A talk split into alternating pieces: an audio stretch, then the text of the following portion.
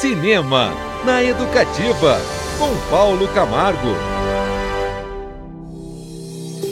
Há filmes que se tornam emblemáticos de seu tempo, seja por conta de aspectos estéticos e técnicos, seja pelos temas que abordam. Na safra atual, o longa-metragem norueguês A Pior Pessoa do Mundo, de Joaquim Tria, que chega neste fim de semana aos cinemas brasileiros, me parece ter muitos dos atributos necessários para ser visto no futuro como uma obra muito significativa dessa terceira década do século XXI, sobretudo no que diz respeito à representação dos anseios femininos contemporâneos. Julie, a protagonista do filme, é apaixonante, a despeito ou até por causa de todas as suas falhas. A personagem que deu à incrível Renate Heinzwe o prêmio de melhor atriz no Festival de Cannes do ano passado nos possibilita um ao mesmo tempo divertido e tocante mergulho na sua subjetividade. Indicada aos Oscars de melhor filme internacional e roteiro original, A Pior Pessoa do Mundo tem uma narrativa muito inventiva.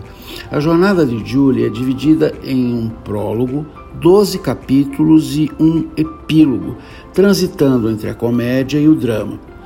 A gente acompanha por mais de duas horas a busca da personagem por si mesma, da pós-adolescência aos seus trinta e tantos anos. Linda e inteligente, Julie parece ter um futuro brilhante pela frente, mas como tantos de sua geração, ela não tem certeza do que espera da vida. Primeiro, por conta de suas excelentes notas no ensino médio, ela ingressa na faculdade de medicina para descobrir já nas primeiras aulas de anatomia que não é o curso que ela queria.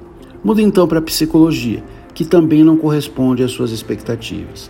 Daí resolve ser fotógrafa, mas acaba trabalhando em uma livraria. Nada a satisfaz completamente. E na vida amorosa não é muito diferente. Ela pula de relacionamento em relacionamento sem encontrar-se a si mesma.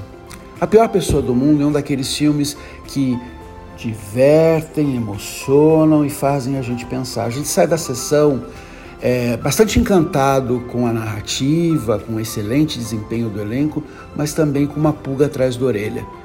O que é capaz de fazer a gente feliz, afinal de contas?